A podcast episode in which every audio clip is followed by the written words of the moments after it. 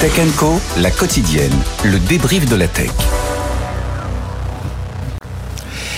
Et on poursuit avec le débrief de la tech avec euh, nos experts. Je vous rappelle Lorraine Goumeau, journaliste chez BFM Business et que vous retrouvez tous les jours de 10h à midi tout pour investir. Raphaël Grabli, Raphaël Grabli, pardon, rédacteur en chef adjoint du site Tech Co. Et que vous retrouvez évidemment aussi tous les jours sur, euh, avec tous les articles euh, autour de la tech. Et puis Jérôme Marin, fondateur de la newsletter cafetech.fr. C'est pareil, c'est tous les jours. Hein. C'est quotidien. Et nous retrouvons Étienne, Étienne Braque, qui sort tout droit de la bourse et qui justement revient sur euh, euh, l'incroyable euh, poussée, accélération des géants des microprocesseurs, euh, ben, des valorisations incroyables. Hein, c'est ça, Étienne? Oui, ça bouge. Hein. Alors, la valeur emblématique, bien sûr, c'est euh, Nvidia. Souvenez-vous, euh, Frédéric, on parlait déjà de cette valeur en début de semaine, avec Nvidia qui était dans le top 5 des capitalisations mondiales. Bon, bah, ce soir, elle a encore repris une place, puisque Alphabet a perdu un peu plus de 3% et a laissé sa place à Nvidia. Donc, ce soir, vous avez Nvidia qui était à quatrième capitalisation mondiale, la troisième à Wall Street, avec Microsoft, hein, qui est également poussé par l'intelligence artificielle, Apple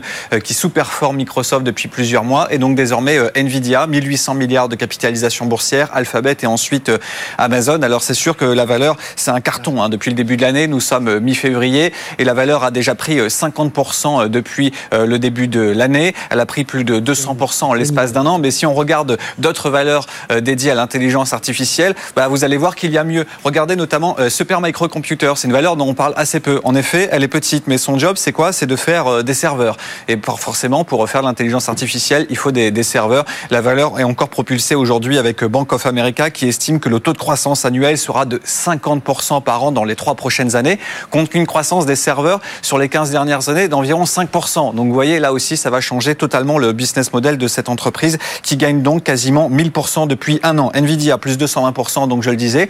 Autre acteur euh, qui est également euh, spécialiste des puces, hein, des GPU, eh bien, c'est AMD, euh, qui là aussi offre un très beau parcours puisque l'action a doublé en l'espace d'un an, plus 50% pour Intel et puis enfin plus 45% euh, pour euh, Marvel. Alors c'est une petite valeur, hein, Marvel, ils font des semi-conducteurs notamment pour les serveurs, pour les serveurs qui sont dédiés au stockage et là aussi, eh bien, les perspectives sont au rendez-vous. Donc vous voyez, derrière Nvidia, derrière cet arbre qui pousse, eh bien, vous avez toute une forêt également, beaucoup d'entreprises qui sont propulsées grâce à cette révolution de l'IA.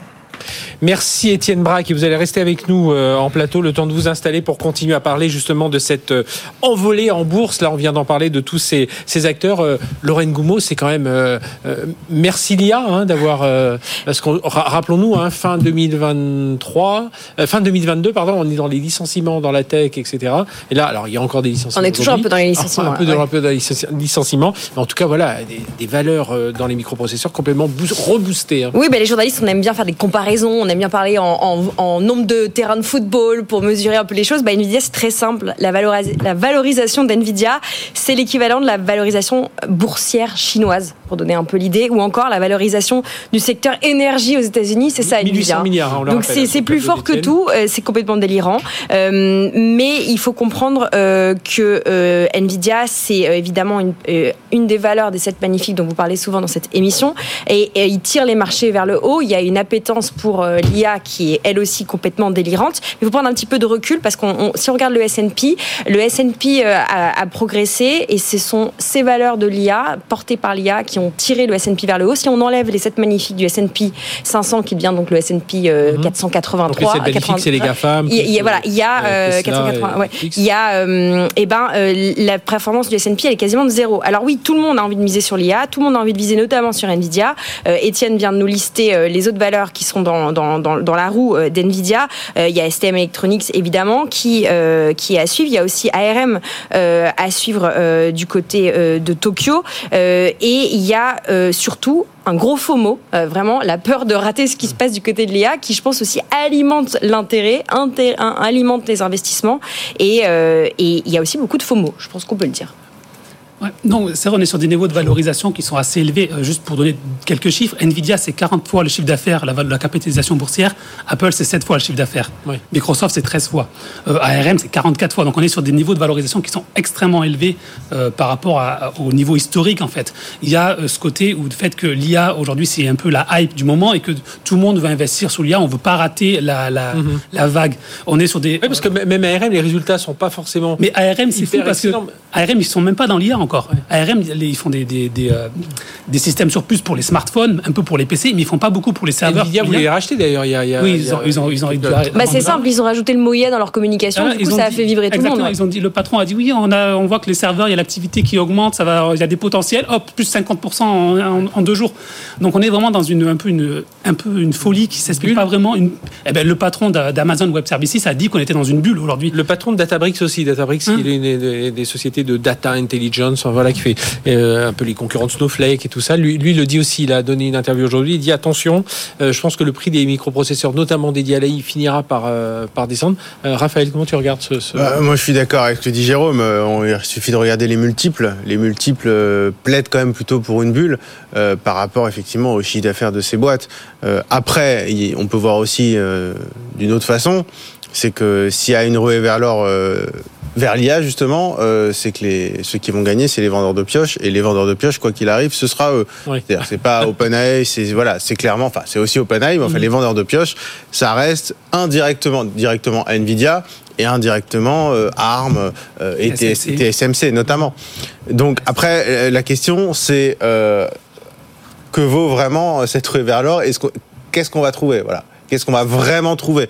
Euh, Quand on voit, tout à l'heure, on parlait de ces images incroyables. Euh, bon, quand on Oui, voit de- ces de- images de l'application de, la nouvelle euh, de chez OpenAI nouvel outil d'OpenAI pour générer des vidéos, on se dit que clairement, enfin, ce que ça peut générer est juste phénoménal. Mhm. Donc, on est en train de passer de ce qui a été euh, un choc, ChatGPT, à de la com et peut-être aussi une autre étape. Et là, quand on voit justement ces IA qui reposent vraiment sur de l'interface purement graphique, c'est-à-dire de l'IA euh, visuelle, Bon, on peut comprendre que quand on est Nvidia et qu'on est bien placé pour être le cœur de tout ça, euh, la valorisation soit exceptionnelle. Après, il faut quand même toujours rappeler les multiples, même s'il faut être, euh, on, on est rabat-joie, c'est des multiples qui sont assez incroyables. Et Étienne, justement, sur ce côté euh, euh, bulle, pas bulle, euh, vous êtes un habitué hein, de ces, Oui. de ces chiffres-là. Qu'est-ce que ça vous inspire comme. euh, Bah, enfin, Nvidia, ça se paye pardon? 40 fois les bénéfices. Vous savez, les 40 boursiers. fois le chiffre d'affaires. 95 fois les Oui, mais en termes de PER, le price 95. earning Ah oui. ratio, ça se paye 40 fois. Là, Les- 95. bah, là le consensus le- regarde, c'est l'année euh, Oui, 2025. l'année- oui, sur l'année prochaine. Voilà, donc l'année prochaine. Et aujourd'hui, le S&P, ça se paye 20 fois. Donc là, ça se paye 40 fois. Si vous regardez Microsoft, ça se paye 30 fois. Apple, ça se paye 26 fois. Alors oui, ok, c'est cher, mais vous avez une croissance qui est tellement forte. Et c'est compliqué de voir, de se projeter. C'est-à-dire que où sera Nvidia dans deux ans? Forcément, il y a une prime de risque qui est là. Et puis, euh, dans le même temps, il faut pas oublier aussi que la gestion passive, hein, euh, t'en parles tous les jours, Lorraine, mais les investisseurs, ils achètent deux ETF. Plus vous devenez gros, plus les ETF, forcément, ils sont obligés Les d'acheter ETF, derrière. pardon, pour ceux qui Donc sont c'est, moins mettons, vous avez Des trackers. c'est des trackers, vous avez envie d'acheter en bourse un S&P, bah en fait, il va acheter exactement les mêmes pondérations. Donc euh, plus une valeur monte et plus derrière, bah en fait, euh, les algorithmes et les trackers bah, doivent prendre parce que si les, ouais, les robots. euh, bah voilà. Donc au final, la hausse s'appelle la hausse. Et donc, euh, mine de rien, c'est aussi pour ça qu'aujourd'hui, Nvidia est la troisième capitalisation mondiale. Oui, il ne faut y a pas des- voir juste ça sous l'angle technologique où il y a Oui. une performance C'est-à-dire technologique. qu'il y a, il y a des etc. ordres de conviction, il y a des gens, ils- j'ai vraiment envie d'acheter Nvidia. Et après, il y a aussi tous des ordres qui sont passés de façon automatique. La mécanique boursière, quoi. Voilà. qui réplique en fait. Mais il y a un chiffre, je pense, qui illustre tout, c'est que Nvidia contrôle très simplement 80% de la puce haut de gamme. Oui. 80%. Enfin, c'est c'est c'est c'est Un peu moins? Bah, beaucoup plus même. Ça Ah, dépend. beaucoup plus, sur les GPU. sur le euh, haut de gamme. sur les GPU euh, d'IA, ils sont à beaucoup plus que 80%. Et- et- L'achat aujourd'hui, il n'y a personne qui. Après, on est au début, on est au Bien sûr. début de ce type de GPU, donc ça peut encore, la Ouais. course, on, on peut encore Après, moi, je voir, voir les positions dis, évoluer. C'est des GPU qui ont été développés pour euh, carte graphique, Mm. pour du calcul matriciel, du calcul vectoriel et tout ça. Est-ce que pour l'IA, euh, il y a des choses, on va pouvoir avoir des puces un peu moins chères euh, qui vont être tournées Le- vers l'IA le- C'est euh, quand j'ai entendu l'autre jour euh, Sam Altman qui voulait investir euh, euh, alors euh, 7 trillions La- la- la tendance- c'est pas des- à 7 000 milliards. 7 000 milliards. Euh, voilà, c'est pour recréer Pour ça. développer ses propres puces, c'est ça le ses projet. propres puces. Donc, est-ce qu'il y a de la place pour des puces directement IA En fait, ouais, déjà, c'est des puces directement Oui. IA. hein. Mais la tendance, c'est pas des puces moins chères, c'est des puces qui sont beaucoup plus puissantes que les générations précédentes et qui font que le prix baisse euh, mécaniquement. Mais enfin, le prix baisse pas, mais comme elles sont plus puissantes, on a besoin de moins de puces d'IA, donc euh, le, le rapport puissance-prix baisse. Euh, juste pour revenir sur l'histoire de la pioche, ce qui est intéressant, c'est qu'on voit que Nvidia beaucoup, progresse beaucoup plus que Microsoft, par exemple. Alors que Microsoft, on dit ils ont investi dans OpenAI. En fait, la différence, c'est que Microsoft, en plus, ils ont du chiffre, enfin, sûr. Nvidia aussi, mais ils ont du chiffre Mais- qui tourne derrière avec d'autres produits, des jeux, la- la- toute la bureautique, Mais les serveurs, aussi, Azure, Nvidia aussi, ils font de la puce. Donc eux, ils vendent directement et c'est des produits qui ils marchent énormément sur les puces IA. Mhm. Ils ont des marges très élevées. Donc là, eux, ils profitent sans avoir de contrepartie. Tous les, tous les services d'IA, ils vont gagner de l'argent parce qu'ils vont vendre des services d'IA, mais ils ont beaucoup de coûts en fait, parce que l'IA, ça coûte très cher à faire tourner. Et donc la marge sur l'IA, on ne sait pas où elle va être aujourd'hui. Sur un service d'IA, euh, Microsoft, quand ils ont lancé Copilot, ils perdent de l'argent. C'est vendu 30 dollars par mois, mais ils perdent de l'argent sur ça. Euh, GitHub, qui appartient à Microsoft aussi, on dit qu'ils perdaient 20 dollars par mois sur un, un abonnement qui est, qui est vendu 20 dollars aussi. Donc en fait, on ne sait pas euh, sur combien va coûter l'IA. Et donc c'est pour ça que Nvidia ou tous les fabricants de puces, en fait, eux, on sait qu'ils vont profiter à fond parce qu'ils n'ont pas les coûts à côté associés avec l'IA. Éti- Étienne, il y, a, il y a quelques autres étonnements là. On parlait euh, d'ARM ou d'ARM se- selon comment on le prononce, qui, rappelons-le, 2020, Nvidia voulait les racheter pour 40, euh, 40 enfin un peu moins de 50 milliards de, de dollars. Bon, aujourd'hui, euh, il faudrait un plus, un plus gros chéquier. Euh, voilà, c'est quand même assez, assez étonnant. Bah oui, l'exemple de ARM ou ARM, hein, bon, il y, a les, il y a les deux façons. Ils sont rentrés en bourse donc aux États-Unis. Hein, c'est un acteur britannique, mais ils ont choisi Wall Street pour s'introduire en bourse. C'était en septembre, hein, c'est pas très vieux. Euh, le titre a déjà fait euh, x2, hein, donc euh, en l'espace de, de six mois. Il y a SoftBank Parce derrière. que- Fois 3 même, fois 3 pour Fois être. 3 ouais. et, et parce qu'en fait et SoftBank a mis que 10% du capital Mm. en fait en bourse donc euh, forcément un petit peu comme Nvidia ça court derrière le papier c'est-à-dire que vous avez très peu de vendeurs un- un- un- des, des gros mouvements acheteurs notamment avec la gestion passive et puis derrière on se retrouve avec des cours de bourse qui prennent 30% comme ça en l'espace d'une séance ARM, pour benchmarker, quand même, c'est l'équivalent de la capi de Total Energy. Oui. Voilà. Enfin, parce qu'on parle de la bourse là, on parle pas de la vraie vie, on parle de la bourse. Donc ce que la bourse valorise, comme tu dirais Étienne, ce que la bourse, le, le- le prix en bourse, la capi, c'est c'est c'est la valeur à T0 qu'on perçoit de l'entreprise. Oui, mais vous avez une telle croissance que c'est hyper compliqué de, de valoriser ça. C'est pour ça, là, vous- tout à l'heure, vous comparez avec le chiffre d'affaires, on peut comparer avec les bénéfices. Après, il y en a qui, regardent le PEG. Enfin, il y, a- il y a tellement, en fait, de, de- de- de facteurs, de thermomètres qu'en fait, à la fin, c'est compliqué. Et juste le, le PER, par exemple, on parlait du PER d'ARM, c'est 1400. Ouais, donc on est à, deux- à- à 20 pour Apple, 1400 pour, euh, pour. Donc on est vraiment sur des valorisations qui, on peut dire, se justifient pas forcément. Après, c'est juste parce qu'il a, il a dit- il a dit le mot serveur dans le- la conférence de résultats et ça a augmenté. Enfin, bon. J'ai l'impression- moi, moi, ça me rappelle, alors, qui suis plus ancien que vous, ça me rappelle les, les, les grandes années des débuts des, des réseaux très haut débit avec le gigabit Ethernet à l'époque. Oui, on mais- voyait des sociétés qui, euh, Cisco avait racheté des, des sociétés, mais à des prix incroyables, alors qu'elles avaient juste euh, l'architecture, c'était sur une feuille. hein. Oui, mais on voit bien que justement, ce, ce, ce réseau-là, aujourd'hui, ça paraissait énorme à l'époque, et aujourd'hui, On c'est dit un millième de ce qu'on utilise. Non, mais et, et- et on peut justement, et c'est marrant, je pensais vraiment au réseau télécom. Quand on voit la progression de la puissance de calcul nécessaire, on peut se rendre compte qu'on peut avoir confiance en des acteurs comme Nvidia, parce que ce qu'ils vendent aujourd'hui comme puissance de calcul, ce sera décuplé, et que si vraiment le secteur prend, euh, on est parti pour des dizaines d'années avec du matériel à changer assez régulièrement parce que la demande va suivre. Et donc la question c'est est-ce que la demande va suivre En tout cas, ce qu'on sait aujourd'hui, c'est que les modèles existent et sont, sont fonctionnels. Après sur ARM, je, je remets un tout petit peu les mains dans le, dans le cambouis si je puis dire. Mais ARM, ce qui est passionnant, c'est que là on parle pas d'IA. Euh, on parle de processeurs, tu le disais, processeurs pour smartphone. d'usine Téléphone, non plus, hein, rappelons-le, ils n'ont pas, Pas d'usine. hein. Non, mais même pas d'usine. Et puis oui. surtout, c'est la licence. Euh, ils, ils ne conçoivent pas non plus les processeurs. Eux, ils ont une licence d'architecture de processeur. Ils ne conçoivent même pas le processeur, ils le fabriquent encore moins. Mais ce qui est passionnant, je trouve, c'est l- c'est c'est le c'est l'ordinateur. C'est-à-dire que demain, là, on parlait des processeurs pour smartphone, mais ARM, c'est indirectement de nouveau Nvidia et AMD qui disent quoi? Qui disent demain, on va sortir Intel des ordinateurs, ce qu'a fait déjà Apple sur ses MacBooks, puisque maintenant ils ont une architecture ARM, c'est-à-dire qu'ARM c'était le processeur de l'iPhone, maintenant c'est le processeur du MacBook, et maintenant la question qu'on se pose c'est quand est-ce que la vieille architecture x86 d'Intel va sortir de l'ordinateur? Et ça c'est vraiment la grande évolution, et pour moi quand on parle de futur de ARM, oui il y a l'IA, Mais c'est ça que je trouve intéressant, c'est que demain, ça peut alimenter tous nos ordinateurs. Et d'ailleurs, on a vu euh, au, au CES, hein, toutes ces marques PC aujourd'hui ils communiquent beaucoup sur l'IA parce que on va essayer de rapatrier beaucoup de, de, de Il y a un puissance calcul un peu sur les sur les machines aussi. Oui. hein. Ça vers le Mais, mais, c'est aussi, c'est aussi faire des ordinateurs. Pourquoi? Parce que c'est c'est des calculateurs, enfin c'est des euh, processeurs sur smartphone qui sont peu gourmands en énergie, qui chauffent peu, qui sont très puissants. Donc c'est pour ça qu'Intel n'a jamais réussi à se mettre sur le smartphone parce que l'architecture ARM est la meilleure architecture. Donc pour de l'ultra portable, c'est hyper indiqué. Et donc clairement, la question maintenant, c'est combien de temps il faudra? Mais alors ils se battent tous. Il y a AMD qui a annoncé ça et il y a Qualcomm a une, une, Qualcomm arrivé d'exclusivité qui voilà, alors il y y a- cette année. Voilà, exactement. Donc il y a du Qualcomm et derrière, il y a enfin, enfin, bref, il y a de Nvidia, de l'AMD. Donc en gros, tous les concepteurs de puces veulent maintenant faire arriver l'architecture ARM. Donc à chaque fois on paye, c'est la licence sur l'ordinateur. Et donc on revient quand même à l'ordinateur du bon vieil ordinateur classique, mais c'est quand même moi ce qui m'intéresse le plus parce que l'architecture ARM, ça veut dire quoi aussi? Ça veut dire derrière des modems 5G, ça veut dire en gros demain l'ultra portable, c'est quoi? C'est un smartphone avec un écran plus grand, c'est tout. Et donc c'est aussi je- je- Des lunettes. Exactement, c'est ça. Et puis sur le prix de ces actions, il y a ces différents éléments l'IA, euh, l'architecture ARM peut-être sur ordinateur. Et puis il y a quelque chose de aussi euh, très basique, c'est euh, les taux. Ouais. Euh, c'est tout simplement qu'on se dirige plutôt vers des baisses de taux et que la fameuse FOMO, la peur de manquer, la peur de manquer le coche. Bon, euh, quand on a des taux à 8%, on a moins peur de manquer le coche. Quand on a des taux qui redescendent, on a encore plus peur de manquer le coche. Et, et- et- Étienne, elle est, pardon, Lorraine, juste un mot.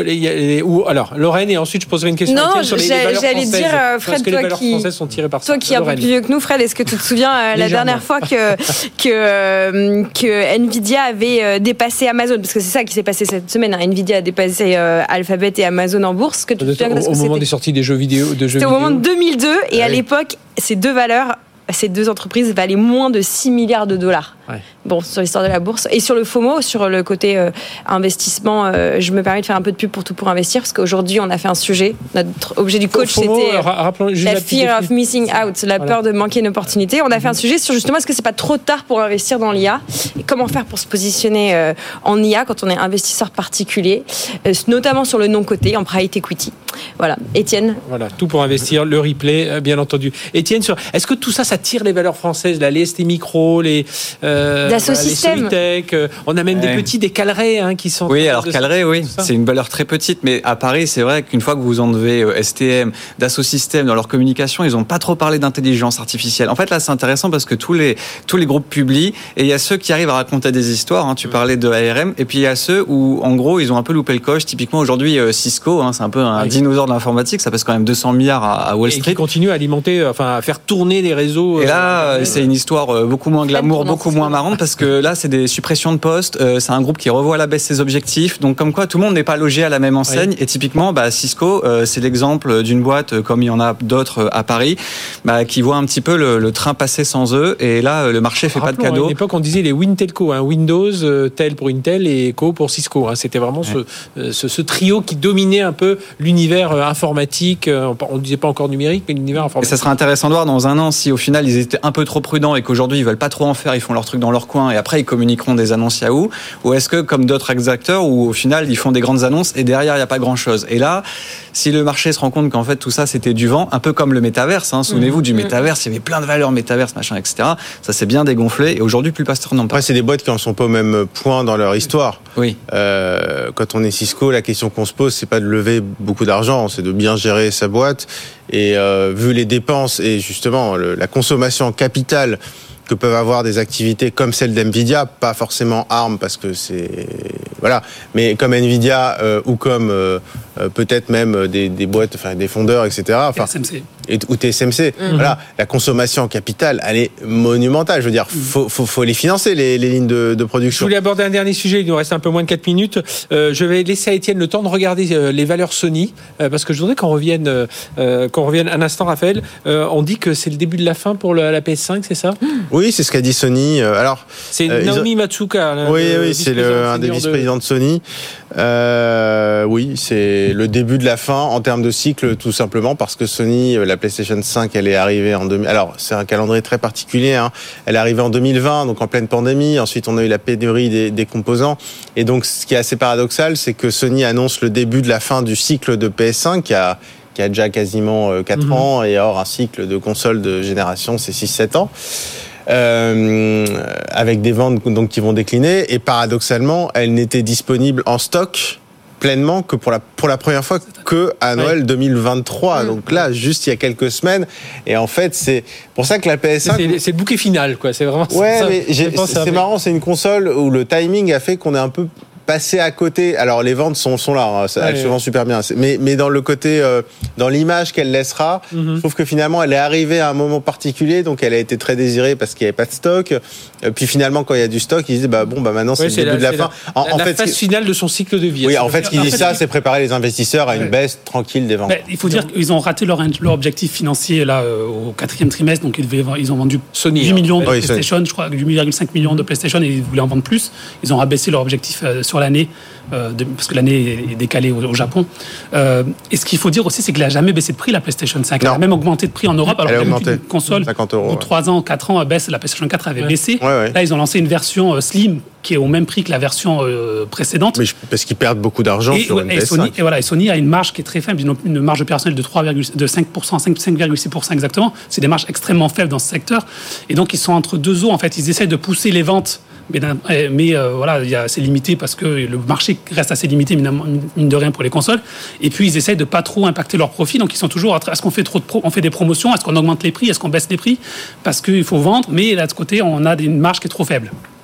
Étienne, Sony, euh, tu as eu le temps de regarder Moins un peu? 6 ce matin. Moins oui, bah, comme vous l'avez très bien dit, ils ont revu à la baisse leur objectif de, de vente. Et puis, dans le même temps, ils vont euh, faire une introduction en bourse de leur unité euh, financière. Alors, ça sera à suivre, hein, ça sera euh, l'année prochaine, mais c'est pas une valeur IA. Donc, le marché en ce moment veut que des valeurs IA.